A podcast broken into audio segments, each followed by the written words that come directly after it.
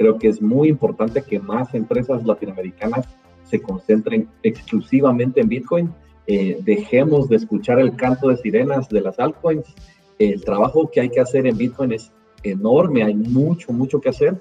Eh, tal vez en el corto plazo los retornos no son tan, tan altos y tan agresivos como pudieran encontrar en otras criptos, pero es mucho más seguro.